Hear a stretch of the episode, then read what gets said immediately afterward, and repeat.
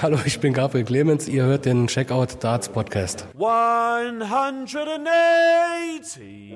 I want to do better than that, and uh, of course I'm still in the tournament. That's the most important thing. I don't know how, but I nearly had a hundred average. Or I don't know, but a win is a win. Ja, a win is a win, sagt Michael van Gerven nach seinem Auftaktsieg beim World Matchplay beim Geisterturnier ohne Zuschauer, ein Major-Event im Darts, ein wirklich verrückter Abend, ein gewöhnungsbedürftiger Abend geht zu Ende mit fünf Favoritensiegen, unter anderem Michael van Gerven zieht in die äh, zweite Runde ein, aber auch James Wade, Gary Anderson, Christoph Ratajski und Simon Whitlock und wir sprechen drüber hier im Checkout der Darts Podcast. Ich bin Kevin Schulte und Christian Rüdiger zugeschaltet. Grüß dich. Hallo Kevin, ich grüße dich. Ja, war ein ziemlich langer Abend. Wir melden uns jetzt hier kurz nach Mitternacht oder nehmen kurz nach Mitternacht auf und äh, werden ja zuallererst, äh, würde ich sagen, mal die fünf Partien durchgehen. Ich habe schon Van Gerven jetzt äh, gerade eben angesprochen, beziehungsweise habe ihn sprechen lassen im PDC-Interview. Dazu vielleicht äh, gleich ein kleiner Schwerpunkt, war ja dann doch eine interessante Partie gegen Brandon Dolan. Lass uns aber mit der Auftaktbegegnung anfangen. Simon Whitlock gewinnt 10-4 gegen Ryan Joyce und ja, da ging äh, im Vorfeld bei uns die Meinung auseinander. Whitlock am Ende souveräner Sieger, womit man so nicht unbedingt rechnen konnte. Allerdings war es insgesamt ein schwaches Spiel. Ja, also ich denke, dass äh, da braucht man auch nicht weiter das äh, durchzuexerzieren. Whitlock kam gut in die Partie rein.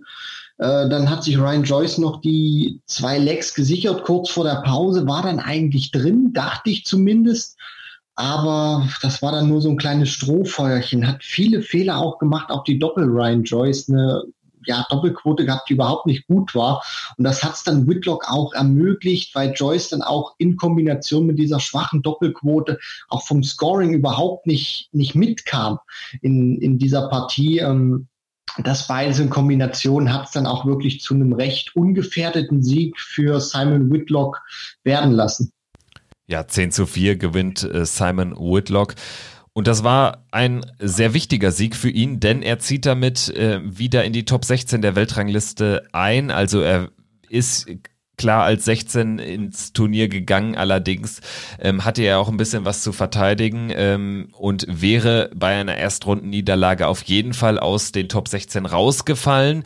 Das sieht jetzt gut aus, ist jetzt wieder die 16 in der Provisional oder in der Live Order of Merit sozusagen trifft dann aber eben jetzt in der zweiten Runde auf Michael van Gerven, dazu später mehr. Wir gehen weiter im Abend. Christoph Ratajski gewinnt ebenfalls 10 zu 4 gegen Jermaine Vatimena und da muss man sagen, das wär, war das erste Feuerwerk im diesjährigen Turnier. Ratajski brennt da ordentlich was ins Board, steht am Ende bei einem Average.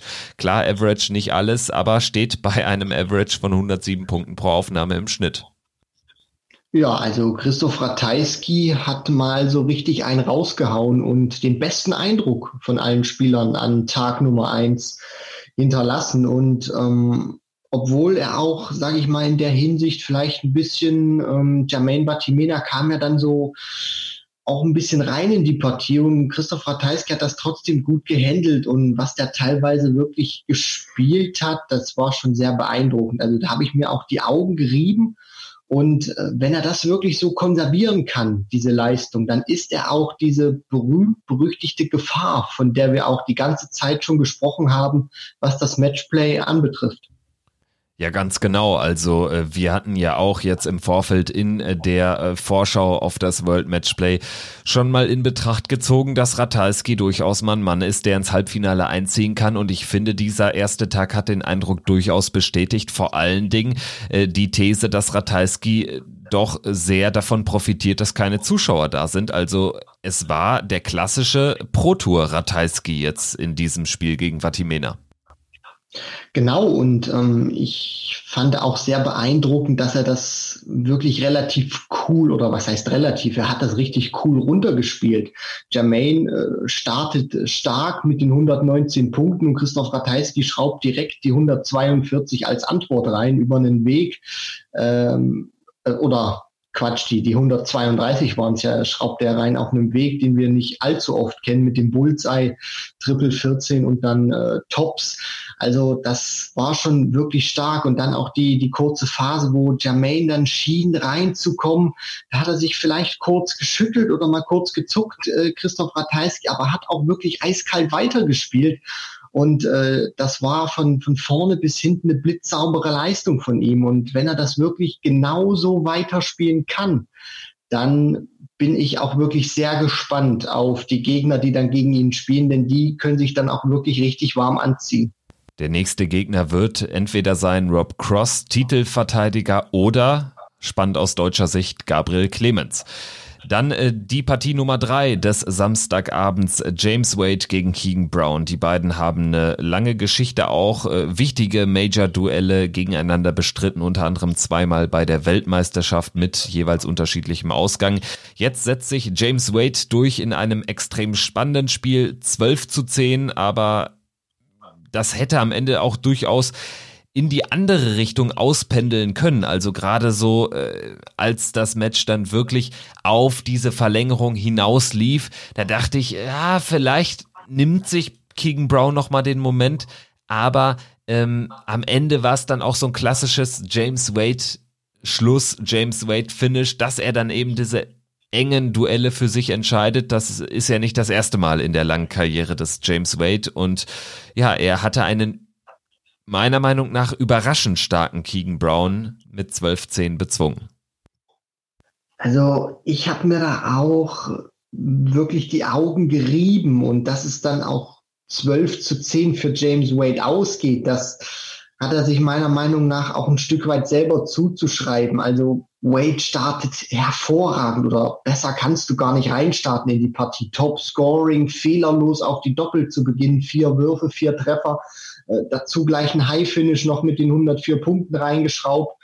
Und äh, da habe ich mir wirklich schon gedacht, mein lieber Keegan Brown, wenn du dir nichts einfallen lässt, dann ist die Partie ganz schnell vorbei. Und der hat auch super dann geantwortet. Elf Data, zwölf Data und ähm, hat dann aus diesen ja 0 zu 4 ging es dann weiter, 5 zu 5 und dann haben sie so im, im Gleichschritt. Also erst war Wade super, dann war Brown super, da ist Wade auch abgefallen vom Niveau, konnte das überhaupt nicht mehr halten und dann sind sie so im, im Gleichschritt praktisch weiter und dann dachte ich mir so im 15. Leg, wo King Brown diese drei Darts auf äh, für 36 Punkte Resta verschraubten, Wade die 107 rausnimmt, das war's checkt ja dann anschließend noch die 80 Punkte aufs Bullseye. Ähm, da, da dachte ich mir dann auch einfach, jetzt hat er ihn wieder, aber Keegan Brown, der hat einfach nicht locker gelassen und James Wade hat sich das, glaube ich, auch ein Stück weit selber zuzuschreiben. Also die Partie kann er auch deutlich früher zumachen. So gewinnt er sie jetzt 12 zu 10. Wir haben zum ersten Mal eine Verlängerung gehabt beim Matchplay gleich am ersten Tag. Aber meiner Meinung nach, auch wenn Keegan Brown super gespielt hat, darf James Wade das nicht so ja, eng werden lassen aus meiner Sicht. Ja, richtig. Es ist dann aber am Ende auch eine Qualität, sich aus so einem Loch dann auch wieder hochzuziehen und äh, dann trotzdem die Partie für sich zu entscheiden. Also das spricht dann wiederum am langen Ende dann auch für James Wade, dass er das äh, Spiel dann doch gewinnt. Und äh, das kann ihn natürlich dann auch noch weit bringen. So ein, so ein Sieg, der hilft dir unter Umständen in einem äh, möglicherweise langen Turnier dann vielleicht sogar ein bisschen mehr.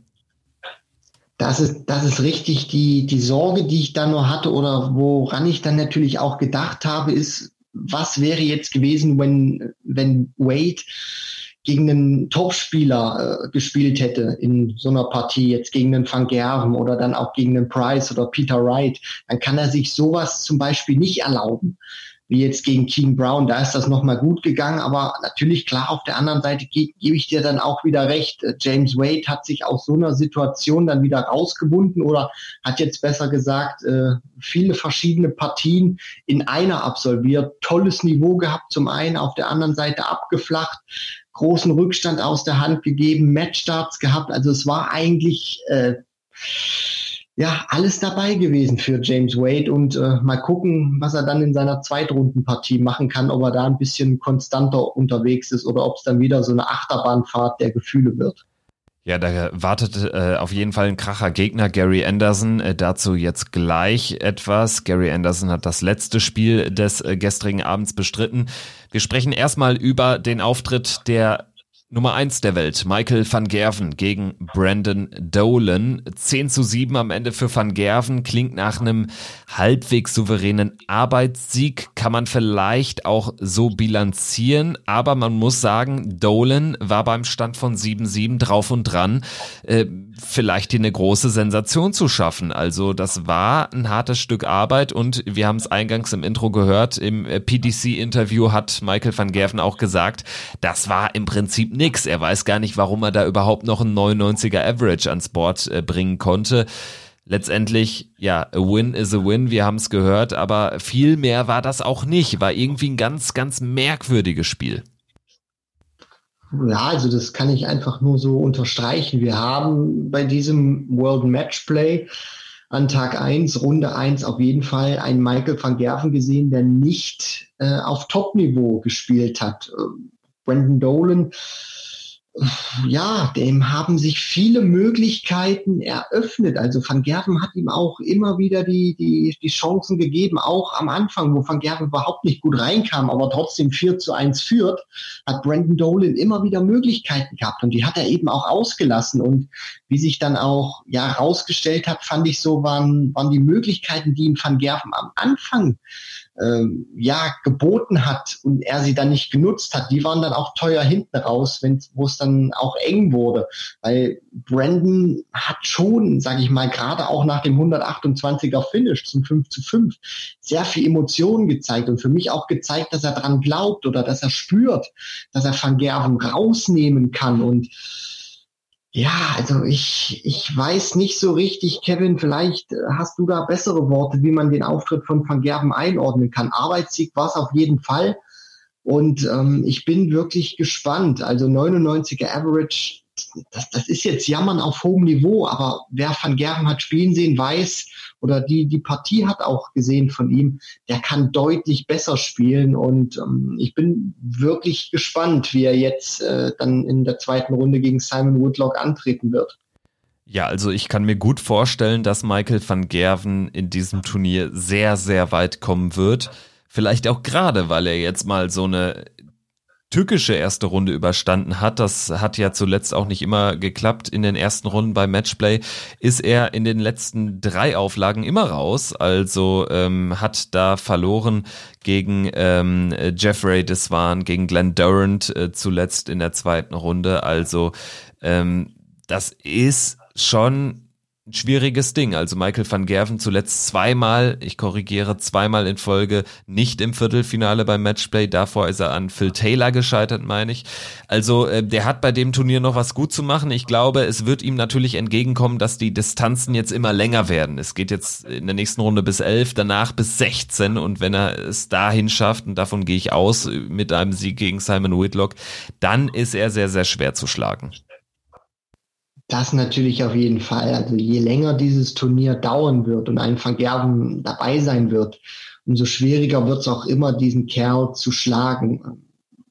Was ich natürlich auch vielleicht ein bisschen, äh, ich weiß noch nicht so richtig, ob ich es als Glück oder vielleicht sogar ein bisschen als Hindernis einordnen soll, dass er eben nicht so wirklich von den Namen her die, die, die großen Tests hat. Also ich glaube nicht, dass Whitlock ihm wirklich ärgern kann in seiner Zweitrundenpartie. Und dann muss man dann natürlich auch äh, gucken. Viertelfinale könnte ein potenzielles mit Gary Anderson anstehen.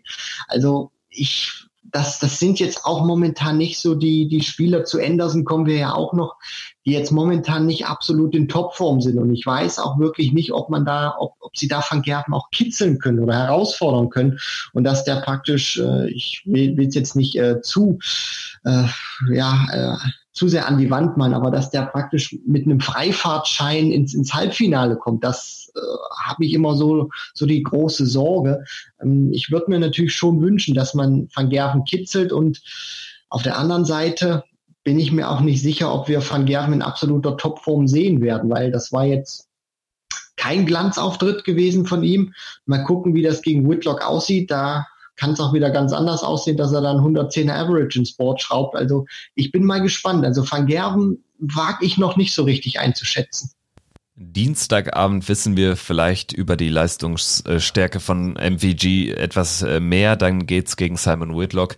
Ähm, wir sprechen jetzt noch über den Auftritt von Gary Anderson. Du hast ihn schon kurz angemerkt. Der gewinnt 10-5 gegen Justin Pipe. Das war bis zur zweiten Pause aber auch ein ganz enges Ding bei fünf beide. Dann hat sich Anderson abgesetzt, gewinnt äh, fünf Legs in Folge nach der zweiten Pause zieht am Ende souverän ein in die zweite Runde, allerdings auch das hat eher den Eindruck oder auch dieses Spiel hat eher den Eindruck bestätigt, dass Anderson dann doch aktuell eher fragiler Spieler ist, wie in der letzten Folge von mir erwähnt. Genau, also wir haben ja wirklich auch äh, drüber, intensiv drüber gesprochen, über Gary Anderson und seine aktuelle Verfassung. Und es scheint sich auch wirklich mehr und mehr die These zu bestätigen, dass er eben nicht in dieser Form ist, wie wir das kannten, als er Back-to-Back-Weltmeister wurde, als er das Matchplay gewonnen hat. Äh, also die, die erste Session, die sie da heute gespielt oder die gespielt wurde zwischen Gary Anderson und Justin Pipe, wo äh, ja das einzige Highlight für mich das 122er Finish war von, von Justin Pipe. Also das war eine, eine Session, wo ich mir teilweise wirklich die Augen gerieben habe, verwundert und mich wirklich gefragt habe, steht da oben jetzt wirklich Gary Anderson oder steht da ein fantastisch äh, zurechtgemachtes Double von ihm? Also viel, viele Bouncer gehabt, äh, überhaupt nicht ins Scoring reingekommen. Ich will jetzt nicht sagen ein Schatten seiner selbst, aber es hat wirklich äh, nicht viel den, den Anschein haben lassen, dass da wirklich Gary Anderson, einer der besten Spieler der Welt, auf, auf der Bühne stehen soll. Das war unfassbar zähes Niveau. Und äh, auch wenn er dann recht souverän gewinnt, äh, mit, mit so einer Leistung wird er beim Matchplay dieses Jahr nicht weit kommen. Ja, und da wird er auch die Hürde James Wade nur schwer nehmen können. Dienstag trifft er in der zweiten Runde auf The Machine. Und wir sprechen jetzt über fünf weitere Erstrunden-Matches, die heute am Sonntagabend stattfinden, ebenfalls ab 19 Uhr, also verspricht erneut ein langer Abend zu werden. Es beginnt mit Mensur Suljovic gegen Jamie Hughes und ja, da würde ich schon sagen, Mensur ähm, scheint wieder besser drauf zu sein, hat eine gute Summer Series gespielt, äh, ist Favorit gegen Jossa. Ähm, wobei man auch bei, bei äh, Jossa sagen muss, das ist ein Spieler, der kann auch jeden schlagen. Auch bei Matchplay. Fragezeichen.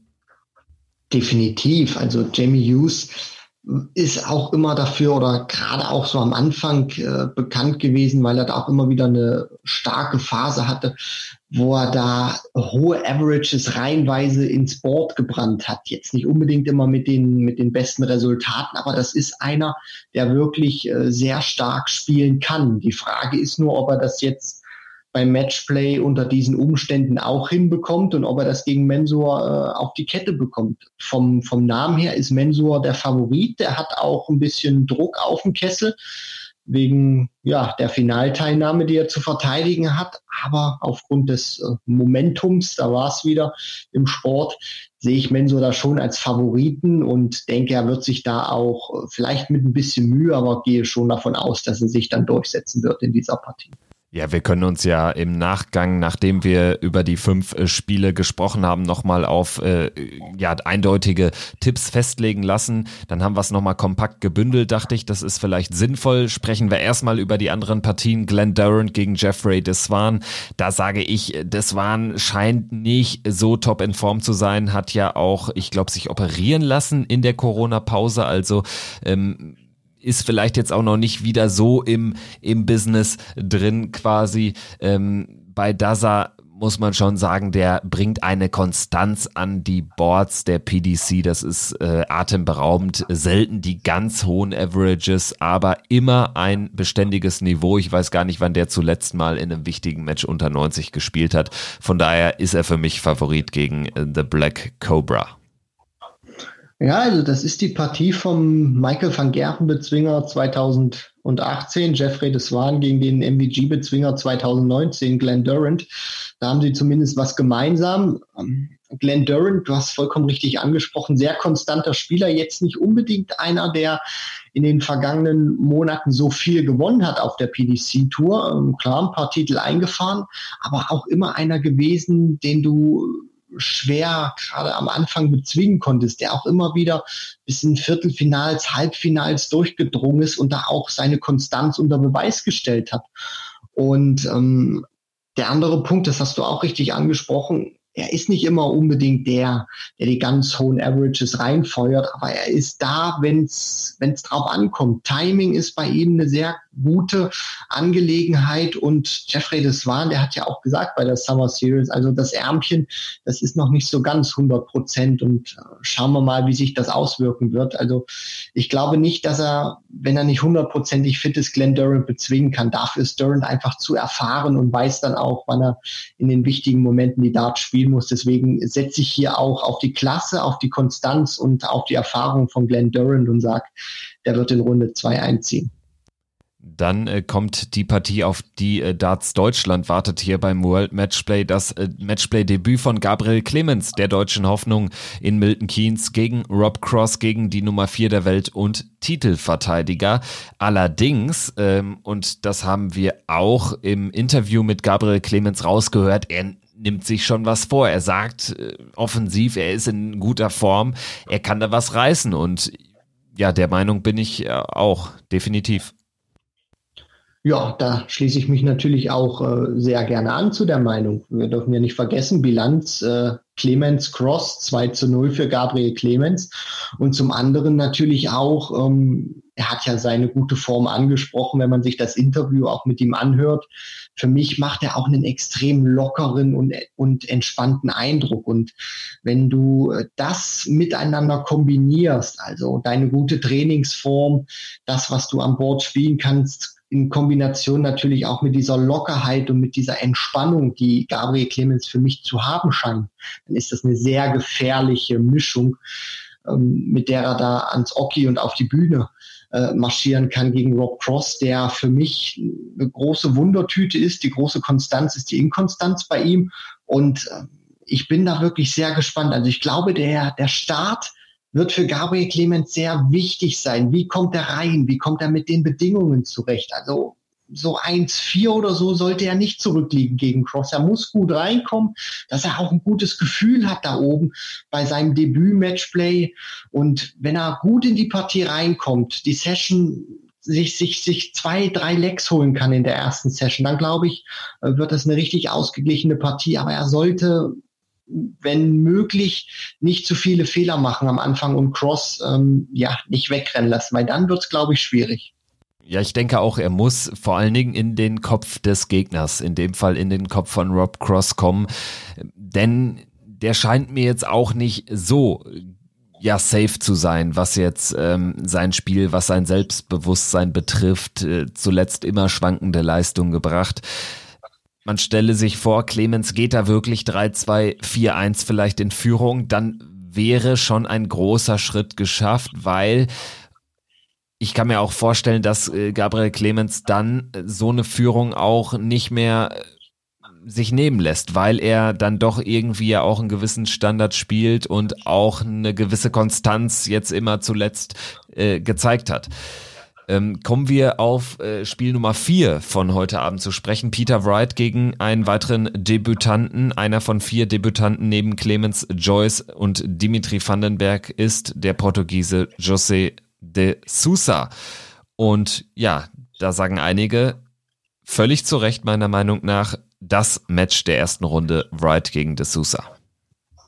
Auf jeden Fall. Also für mich ganz klar der Showstealer dieser ersten Runde. Du hast mit Peter Wright den für mich momentan konstantesten Spieler auf der Tour, den du haben kannst. Und José de Sousa, ja, eigentlich ein Pro-Tour-Spieler, ähm, der gerade auch auf der Summer Series die hohen Averages ins Board gepfeffert hat. Natürlich, die Averages sind immer nicht alles, aber sie sind natürlich auch häufig ein großer Indikator für Qualität. Und José de Sousa hat gezeigt, er weiß, wie er dieses Spiel zu spielen hat. Und er hat vor allem auch gezeigt, dass er ein richtig starker Spieler ist und mit solchen Leistungen auch reihenweise Top-Spieler schlagen kann. Und ich bin jetzt auch mal gespannt, weil wir hatten darüber ja auch mal bei der WM gesprochen und da hatte sich ja dieser Eindruck auch bestätigt. José de Sousa, super, äh, super Pro-Tour-Spieler, aber bei der WM hat er dann diese Leistung nicht äh, auf, auf die Bühne gebracht ich bin mal gespannt. Jetzt wird natürlich ohne Zuschauer gespielt, aber du hast die riesengroße Bühne natürlich mit dabei. Du weißt, es wird im Fernsehen weltweit ausgestrahlt. Da bin ich mal gespannt, ob ihn das so ein bisschen beeinflussen wird. Es sollte ihn nicht beeinflussen, denn äh, wenn er damit Probleme hat, dann wird Peter Wright jetzt nicht kurz einen Prozess mit ihm machen, aber dann wird er gegen Peter Wright äh, keine Möglichkeit haben, diese Partie zu gewinnen, weil dafür ist Wright einfach zu gut drauf und dafür ist er dann auch einfach zu erfahren und würde dann diese Fehler, die José de Sousa macht oder das Niveau, wenn er das dann nicht an den Tag legen kann, der Portugiese, dann würde ihn Peter Wright eiskalt bestrafen. Zum Abschluss des Sonntagabends dann Michael Smith gegen Johnny Clayton. Zwei Spieler, die ja über jeden Zweifel erhaben, die Qualität haben, weit zu kommen in so einem Turnier. Das gilt auch für Johnny Clayton, der hat das auch schon immer mal wieder unter Beweis gestellt. Und ich könnte mir schon vorstellen, dass äh, er zum Stolperstein wird für den Bully Boy, der jetzt auch nicht gerade sich in Topform präsentiert hat auf der Summer Series. So, auf den Bully Boy bin ich wirklich sehr gespannt, aber auch auf Johnny Clayton. Die haben sich jetzt beide in ihren vergangenen Partien nach dem Restart, gerade jetzt bei der Summer Series, äh, nicht unbedingt mit Ruhm bekleckert. Also die können deutlich besser spielen. Was haben die vor, vor der Corona-Pause auch gespielt? Das wissen wir beide. Johnny Clayton, der große Namen auch reihenweise geärgert hat, der ein wunderbares Niveau spielen kann. Michael Smith, über dieses Talent brauchen wir nicht zu reden. Michael Smith hat sich ein bisschen verändert, hat sich ein bisschen äh, verschlankt vom Körper her ob ihn das beeinflusst oder nicht, das hat ihn ja auch mein Fan gefragt, da hat er gesagt, ja, wenn, wenn das nun mal so, so ist, dass es vielleicht mein Wurf beeinflusst, das ist mir egal. Er wollte einfach auch äh, besser aussehen für, für sich, für seine Familie. Und ähm, ja, da bin ich jetzt einfach auch mal gespannt, wie der schlankere Michael Smith ähm, im TV äh, performen wird. Und Johnny Clayton für mich auch ein Stück weit außer Form wie, wie der Bully Boy zu, zuletzt gewesen. Da bin ich mal gespannt. Also vom Namen her verspricht das wirklich ein tolles Match zu werden. Ob es jetzt wirklich die Qualität wird, die wir uns erhoffen, da setze ich mein großes Fragezeichen hin und für mich auch eine Partie, wo ich mich nicht so richtig auf den Sieger festlegen will bzw. kann. Aber das werden wir jetzt trotzdem mal machen. Wir gehen jetzt mal die fünf Partien wie angekündigt noch ganz schnell durch und äh, lassen unsere Tipps los. Ich beginne auch gerne Suljovic gegen Hughes äh, 10-7 für Mensur. 10 zu 8 für Mensur. Durant gegen Deswan, dein Tipp zuerst? Da sage ich 10 zu 6 für Glenn Durant. 10-5 Dassa. Äh, Cross gegen Clemens, äh, 10-8 leider aus deutscher Sicht für Cross. Ich bleibe weiterhin dabei und sage, ich habe so im Gefühl 7 zu 10 für Gabriel Clemens oder 10 zu 7 besser gesagt. Dann dein Tipp, äh, Peter Wright, äh, Jose de Sousa? Auch hier gehe ich mit einem 7 zu 10 für ähm, Peter Wright. Gehe ich mit 10-7 Wright. Michael Smith gegen Johnny Clayton. Ich tippe auf die erste Überraschung. 11-9 für Johnny Clayton. Puh, sehr gute Frage. Ich sage 12 zu 10 für Michael Smith. Wir werden auf jeden Fall heute ganz besonders äh, den Fokus legen auf Gabriel Clemens, der trifft ja gegen vielleicht 20, 45, 21 Uhr auf Rob Cross. Und wir sprechen morgen drüber in einer neuen Folge von Checkout der Darts Podcast. Vielen Dank fürs Zuhören und ja, Christian, ich freue mich schon auf die nächste Ausgabe. Das Matchplay ist zurück, Darts sind zurück.